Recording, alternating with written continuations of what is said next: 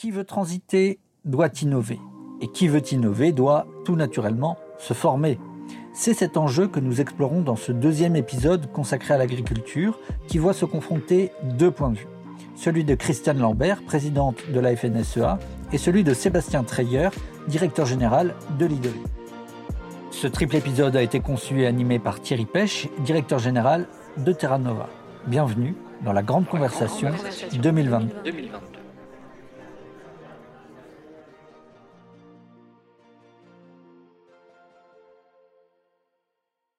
Sébastien Treyer, euh, on dit souvent que les mutations de l'agriculture, qui sont appelées par la transition écologique, vont euh, pousser les agriculteurs à travailler autrement, euh, à apprendre finalement quasiment un nouveau métier. Est-ce que vous partagez ce sentiment? Est-ce que vous êtes d'accord? Et si oui, quels seraient les canaux les plus pertinents pour organiser cette formation qui n'est pas simplement de la formation initiale, mais aussi sans doute de la formation continue mon impression, c'est qu'en fait, euh, les, transformations dont on a besoin pour être à l'heure des grands défis écologiques, euh, elles sont en fait euh, de, recomplexifier, de redonner la, complexité initiale de ce que c'est que l'agronomie et la conduite d'un système agricole. Et donc, c'est pas tellement, je crois que les agriculteurs sont déjà parmi nos chefs d'entreprise, des chefs d'entreprise qui jonglent avec énormément de dimensions très complexes, mais que là, il s'agit de leur redonner les clés de ce que c'est que la complexité agronomique d'un système soumis aux aléas climatiques, à la variété des sols, etc. Et donc sortir du paradigme où euh, ils avaient des solutions qui leur étaient prescrites par euh, des vendeurs de solutions, excusez-moi de le dire comme ça, mais qui leur permettaient de, ne pas, enfin, on, leur demandait de moins se poser de questions d'une certaine manière. Et donc les innovations dont on parle, elles peuvent être extrêmement euh, technologiques. Christiane Lambert en parlait. Hein, il peut y avoir de la robotisation, euh, de, l'intelligence artificielle, etc. Mais surtout, euh, c'est des formes d'innovation qui vont être très intensives en connaissance pour que à l'échelle d'un écosystème particulier, d'un paysage agricole dans, lequel on se situe, l'agriculteur soit en mesure euh, de définir des itinéraires techniques qui, jouent avec l'écosystème plutôt que contre lui, avec les fonctionnements écologiques, et qui permettent d'optimiser à la fois son rendement et des performances environnementales à, côté de ça. Donc ça devient un métier peut-être plus complexe que ce que on a voulu faire croire euh, récemment avec des, des choses qui s'étaient beaucoup simplifiées, et donc ça va être très intensif en connaissances.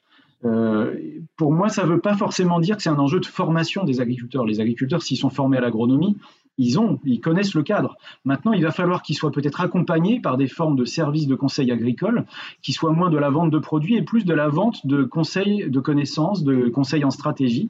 Et c'est des conversations qu'on a avec euh, nous à l'IDRI, avec Saint-Genta, qui nous dit, mais finalement, euh, dans, votre transition agroécologique, quel métier j'exerce et où est ma rentabilité à moi? Et j'ai pas la réponse, malheureusement, parce que vendre de la connaissance, c'est moins facile d'être rentable que de vendre du produit. Et je leur dis ça sans, les critiquer. Et donc là, on a un vrai enjeu de se dire quel est le rôle de cet amour agricole, comment est-ce qu'il va se financer. Et ça, ça, me pose quasiment plus de questions que la capacité des agriculteurs à faire face à la complexité du métier. Mais c'est plutôt là-dessus que je vois, l'enjeu. Mon dernier point serait de dire, euh, finalement, il n'y a pas que les agriculteurs qui doivent changer de métier. Dans ce que j'ai essayé de dire tout à l'heure, les grands bassins de production encore une fois, je prends la Bretagne parce que la Bretagne est une région qui euh, a été complètement transformée par la révolution agricole euh, de la, de la deuxième moitié du XXe siècle, parce qu'elle a, elle a basé son développement notamment sur l'industrie agroalimentaire et l'agriculture. Et donc, les, je crois que les nombres d'emplois sont équivalents en Bretagne entre l'aval agricole et, et les agriculteurs. Et c'est tous ces emplois-là qui doivent se réfléchir dans une logique de reconversion vers cette bioéconomie rediversifiée dans les territoires, euh, capable de, gérer la capacité de charge limitée des écosystèmes. Et donc là, je pense que tous les métiers de, de, de l'industrie agroalimentaire doivent aussi être repensés. Ça ne sera pas les mêmes procédés industriels. On n'aura probablement pas les mêmes... Euh, il y a tout un ensemble de métiers aujourd'hui dans les abattoirs. Euh, qui sont critiqués pour la, la, difficulté psychologique qu'il doit y avoir à travailler dans ces abattoirs-là. En même temps, c'est des métiers peu qualifiés euh, je ne suis pas sûr que dans l'économie de demain, on a encore tout à fait pensé la place que pourraient avoir euh, ces personnes-là dans l'économie, euh, la bioéconomie que je suis en train de décrire. Et donc là, il y a un vrai enjeu pour moi de reconversion qu'il faut réfléchir à la fois à l'échelle des producteurs primaires, des agriculteurs qui sont très importants, mais d'élargir aussi à la question de comment est-ce qu'on fait à l'échelle des grands bassins de production cette transition, cette reconversion qui se pose des formes de requalification des métiers. Et là, je n'ai même pas la réponse à la question que je viens de poser parce qu'elle est, assez massive. Christiane Lambert, vous vous retrouvez dans ce diagnostic? Oui, il n'arrête pas de parler de recomplexifier, ça m'inquiète un peu. En même temps, c'est pas tout faux, notre métier se complexifie. Et donc, euh, vis-à-vis de la formation, je crois qu'on a la chance aujourd'hui d'avoir un enseignement agricole de qualité, d'avoir des agriculteurs euh, de mieux en mieux formés. Les chiffres du recensement général de l'agriculture l'ont montré, avec plus de 72% qui ont le niveau bac. Je crois que c'est 35% pour le niveau BTS et 20% pour le niveau ingénieur. Euh, énormément de nouveaux arrivants qui ont des diplômes euh, euh, supérieurs. Donc, c'est une vraie richesse. Donc, la formation initiale qui est en constante évolution au travers de ces programmes. Et il faut que les programmes évoluent plus vite parce que l'agriculture évolue très vite. On n'a pas suffisamment tôt enseigné les problématiques de double performance agriculture et environnementale. Il y avait trop d'opposition ou de méconnaissance, y compris des milieux on apprenait la technique agricole, mais pas forcément l'étude de milieu qui conditionne énormément la capacité à mettre en œuvre dans le territoire où on se trouve. Ensuite, il y a au niveau de la formation euh, continue énormément de choses qui sont faites en agriculture. J'ai présidé pendant 12 ans Vivea, le fonds de formation continue des agriculteurs.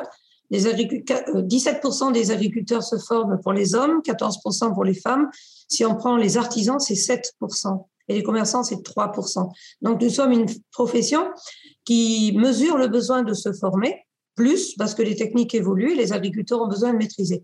Alors, il y a eu des formations obligatoires de type éco-phyto, perçues comme négatives au début, mais qui finalement, euh, résultat, les gens ont dit j'ai appris des choses. Ça m'a ouvert les yeux sur un certain nombre de choses. Donc, le bénéfice de la formation euh, dispensée euh, en matière agricole, le fait que l'apprentissage à crescendo est également quelque chose de positif, parce que l'agriculture, c'est autant l'apprentissage du geste et de la transmission des savoirs que l'apprentissage académique.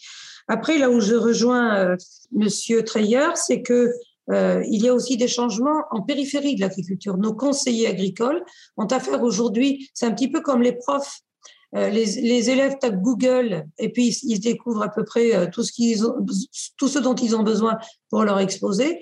Et donc, les enseignants doivent davantage apprendre à trier l'information, prendre du recul, choisir, euh, sélectionner, circonstancier, approprier. Donc, c'est vraiment le rôle nouveau des conseillers et c'est plus compliqué pour eux étant responsables en chambre d'agriculture. Je veux dire que les conseillers disent aujourd'hui, quand on arrive chez un agriculteur et qu'il a euh, tout consulté la veille et qu'il amène énormément d'informations, on a un travail de tri à faire pour lui aider à formaliser une décision en gardant les meilleurs éléments par rapport à sa situation à lui. Ça change beaucoup euh, notre amont dans, ce domaine-là.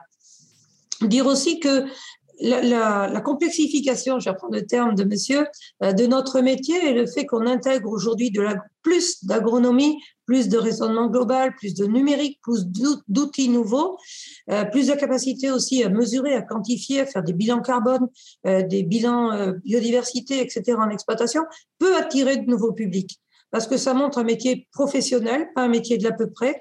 Et je pense que c'est un facteur d'attractivité à la fois pour des jeunes agriculteurs et agricultrices, mais aussi pour des jeunes euh, salariés. On a un énorme besoin de renouvellement de génération. Vous le savez, la pyramide des âges est escalée.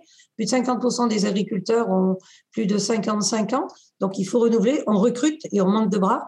Donc, euh, tout ceci nécessite aussi de parler positivement de notre métier et de montrer toutes ces facettes. Et puis, on est un, un métier aussi où, et une profession, un secteur où il y a eu énormément d'investissements d'agriculteurs dans des responsabilités professionnelles qui sont formatrices, au premier rang desquels le syndicalisme agricole, c'est souvent la première responsabilité que l'on prend quand on est jeune, chez les jeunes agriculteurs, et puis après, euh, soit à la FNSEA, soit dans d'autres syndicats, soit dans les coopératives, le crédit agricole, les CUMA, les groupements d'entraide, les projets de méthanisation. C'est un secteur où l'investissement dans les organisations et le collectif est extrêmement important. Et c'est une vraie richesse. D'abord parce que c'est formateur pour les responsables. Ça oblige à la responsabilité. Donc c'est la lutte contre la démagogie et le populisme, ce qui est pas mal dans le moment. Et puis c'est aussi euh, reconnaître que ce syndicalisme agricole et tous les gens engagés dans les organisations jouent un rôle énorme de transformation de la profession agricole. Euh, Jean Boissonnat l'avait dit euh, quand il analysait avec recul la période du général de Gaulle et d'Edgar Pisani, qui avait voulu façonner l'agriculture dans les années 60 en disant le meilleur facteur de réussite, ça a été qu'il y a eu en face, en vis-à-vis, -vis, un syndicalisme agricole qui a pris le sujet à bras le corps et qui est allé l'expliquer, porter ces modifications à ses pairs, c'est-à-dire aux agriculteurs. Si c'était porté par l'administration, ça avait beaucoup moins de chances de marcher. Eh bien là, c'est la même chose dans le rapport euh, agriculture du haut commissaire au plan. Euh, François Bayrou, le haut commissaire au plan, a insisté sur le rôle majeur du syndicalisme agricole qui joue un rôle de facilitation, d'appropriation, euh, d'intégration des gens qui ne se sentaient pas leaders eux-mêmes, mais qui suivent le mouvement. Et finalement, par le collectif, on arrive à faire des, communautés d'agriculteurs qui évoluent ensemble. Au-delà des liens humains qui les unissent, il y a quand même des projets économiques où certains sont leaders et d'autres sont wagons, et ça permet d'avancer. Et en agriculture, on le sait, cette culture du collectif, elle est extrêmement importante. Donc, euh, moi, je suis persuadée aussi que des initiatives euh, que nous avons portées, comme la naissance des contrats d'employeurs, des CUMAD, même le contrat de solution, sont des choses qui n'auraient pas vu le jour si euh, nous n'avions pas, nous, agriculteurs et agricultrices, dans nos organisations, essayer d'anticiper un certain nombre de changements et de complexités en se disant, de toute façon, ça va continuer à évoluer. ne nous opposons pas, approprions-nous et soyons proactifs et réformistes dans euh, euh, ce qui nous attend. Merci pour votre écoute. Cet épisode a été réalisé par Demain Matin et fait partie de la Grande Conversation 2022, une initiative lancée par Terra Nova pour réapprendre à se parler et aller au fond des grands sujets de la campagne présidentielle. Rendez-vous sur les réseaux sociaux, sur toutes les plateformes de streaming ou directement sur tenova.fr pour retrouver l'intégralité des notes, des articles, des podcasts, des vidéos qui font la grande conversation.